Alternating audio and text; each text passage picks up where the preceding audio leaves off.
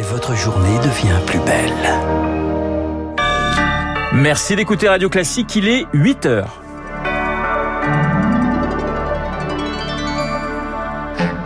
La matinale de Radio Classique avec Renaud Blanc. Et deux grands titres dans ce journal. Un an après le début de la guerre en Ukraine, l'impossible décompte des pertes militaires dans les deux camps. Et puis, le choc à Saint-Jean-de-Luz après la mort d'une enseignante poignardée dans sa classe par un élève. On en parlera avec euh, Jean-Rémy Girard, président euh, du SNALC, le syndicat national des lycées, collèges, écoles et du supérieur.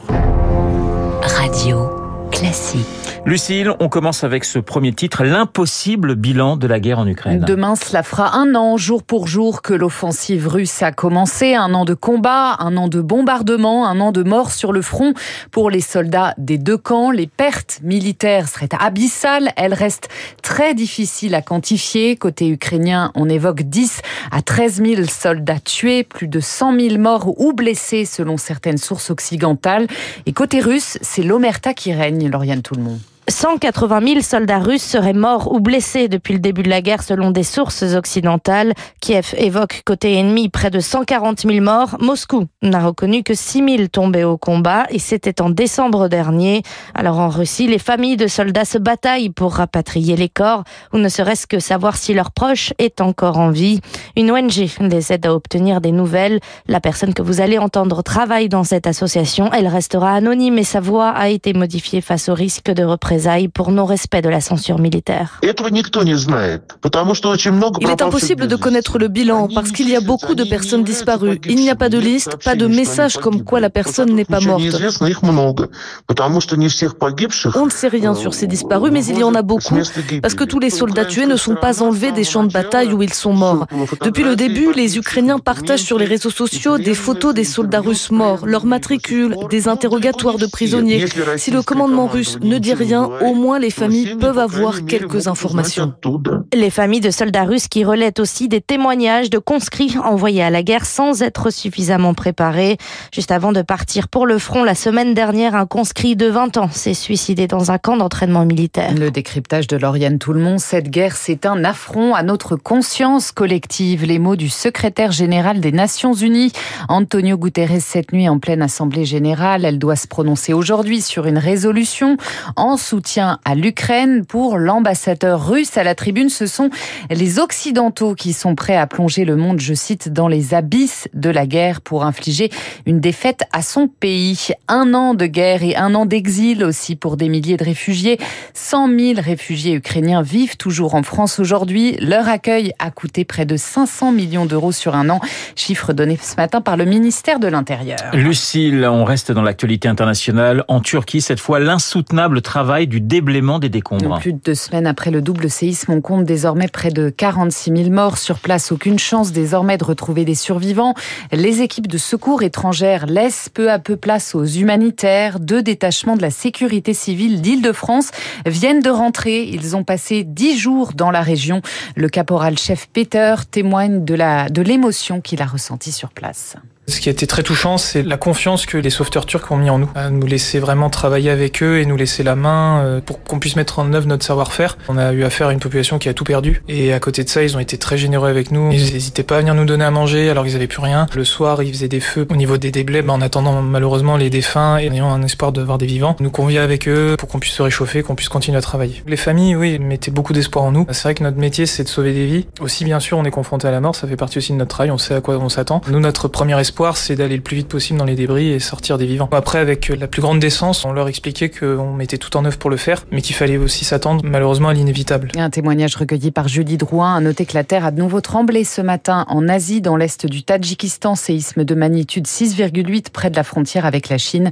La zone est heureusement très faiblement peuplée. Lucie, l'autre grand titre dans l'actualité, c'est évidemment cette minute de silence à 15h dans tous les collèges et les lycées de France. Ceux qui ne sont pas en congé scolaire, minute de silence en hommage à Agnès Lassalle, cette professeure d'espagnol poignardée par un élève hier matin en plein cours à Saint-Jean-de-Luz.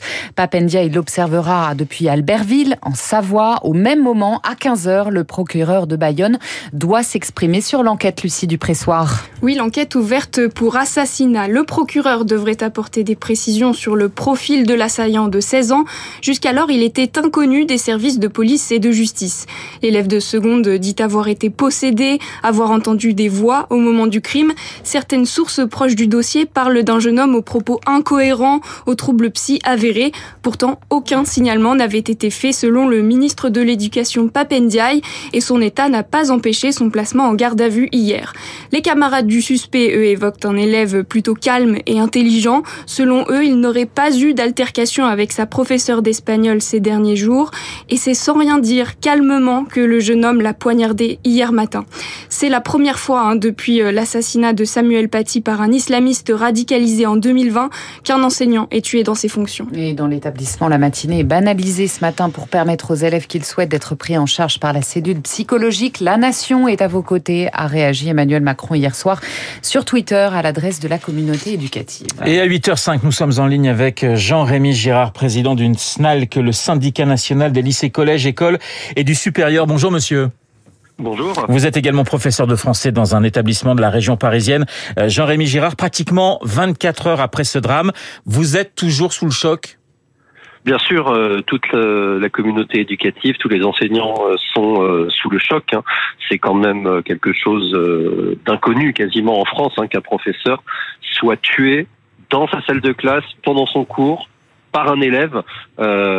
C'est quelque chose qu'on n'imagine absolument pas comme pouvant se produire. Donc beaucoup de chocs, beaucoup euh, de tristesse euh, également. Alors vous souhaitez que ce drame, je vous ai entendu le dire, hein, serve d'électrochoc, mais d'électrochoc à quoi exactement? Alors, il y a deux choses. Il y a d'une part l'état actuel de l'éducation nationale, hein, où on est dans une crise, où on est dans des difficultés de plus en plus grandes.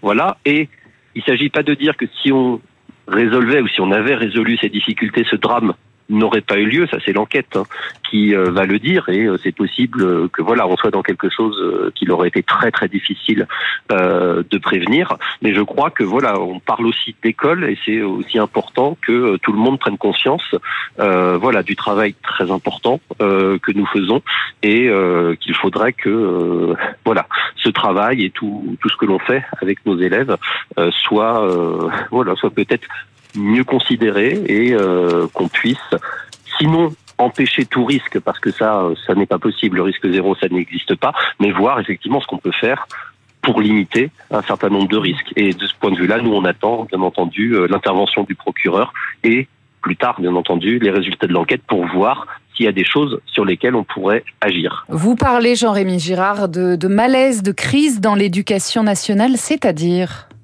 Ah oui, ça, on est dans une crise de l'éducation nationale euh, aujourd'hui. Alors ça ne veut pas dire qu'on était dans une crise dans ce lycée euh, privé sous contrat de Saint-Jean-de-Luz, mais on est dans une crise de l'éducation euh, nationale. On a du mal à recruter des enseignants, hein, quand même. On a eu 3500 postes non pourvus au concours l'an dernier. On a des collègues de plus en plus fatigués, qui travaillent de plus en plus. On a toutes les enquêtes du ministère qui montrent que le bien-être des enseignants est au plus bas. donc voilà, il y a une crise. Et nous, ce qu'on demande, euh, c'est pas, j'allais dire, d'instrumentaliser ce qui s'est passé ici pour dire, ben, c'est à cause de la crise, mais nous, ce que l'on dit, c'est, euh, voilà, à un moment, occupons-nous aussi de l'école. Ça ne veut pas dire qu'on limite, qu'on empêchera tout euh, problème, mais euh, voilà, nous on aimerait qu'on les diminue déjà. Ce serait déjà une bonne chose. La, violence, elle revient souvent dans le dans le discours des, des, enseignants. Elle n'est pas forcément quotidienne, mais à un moment ou à un autre, elle, elle surgit dans une classe. Vous avez été témoin vous-même de de cette violence?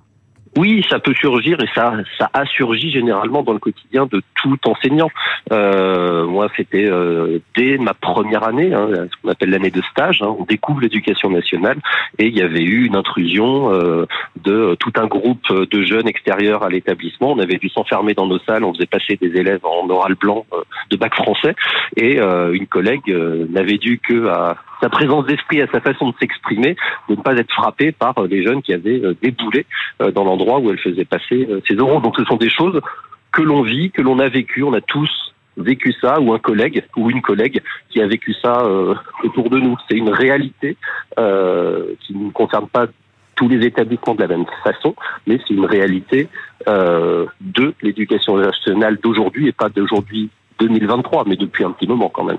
Merci Jean-Rémy Gérard d'avoir euh, répondu à nos questions. Je rappelle que vous êtes président du SNALC, le syndicat national des lycées, collèges, écoles et du supérieur. Et on termine avec ce nouveau coup de pouce de Total Energy pour limiter la hausse des prix à la pompe. À compter du 1er mars, le litre de diesel et d'essence ne dépassera pas 1,99€ dans ses stations jusqu'à la fin de l'année, annonce de son PDG Patrick Pouyanné hier soir sur TF1. Une nouvelle aide attendue par les automobilistes après l'annonce de bénéfices record 20 milliards d'euros en 2022. Merci Lucille, Lucille Bréau pour le journal de 8h. Il est 8h10 sur l'antenne de Radio Classique. Il est là avec son petit portable, ses journaux, son petit stylo et son café. C'est monsieur Guillaume Durand. Bonjour Guillaume. Salut Renaud, bonjour à tous et bienvenue sur l'antenne de Radio Classique. Vous nous écoutez depuis ce matin. Tout à l'heure, nous allons recevoir un Carl Legendre. C'est un des personnages clés du dispositif diplomatique français derrière la ministre de la, de, justement, des Affaires étrangères ou des Relations extérieures, Catherine Colonna, et derrière, évidemment, le président de la République. Beaucoup de questions concernant cette année de guerre. D'abord, on a su quand exactement? Parce que vous vous souvenez, Renaud, il y a un an, on recevait les premières dépêches avec les indications satellites données par les Américains sur les troupes qui étaient massées. Mais du côté français, on a su exactement quand qu'une offensive allait se déclencher. J'espère qu'elle répondra ce matin. Il y a évidemment toutes les questions diplomatiques que je vais lui poser, mais il y a aussi un autre aspect euh, double qui est complexe et qui euh, interroge. C'est l'argent des oligarques qui a été saisi en France à qui appartient-il? Est-ce qu'il y a de l'argent de Poutine? Euh, Est-ce que les Français vont le rediriger vers la reconstruction de l'Ukraine? Pour l'instant, c'est des questions qu'on aimerait bien lui poser. En tout cas, j'espère qu'elle y répondra, avec évidemment euh, la perspective d'un plan de paix français dans une situation où rien n'indique que la paix euh, ne va avoir lieu dans les mois qui viennent, puisque je l'entendais ce matin sur l'antenne de Radio Classique. Un Français qui vivait, vous l'avez probablement entendu en Ukraine, disait qu'on était en train de réquisitionner les hommes entre 55 et 60 ans. Donc la paix est lointaine, Anne-Claire Legendre, à ne pas rater. Et Franz-Olivier Gisbert, effectivement, évidemment, dans Esprit Libre. Juste après, il est 8h12 sur notre antenne. Dans un instant, Arthur Berda et son édito politique. À tout de suite.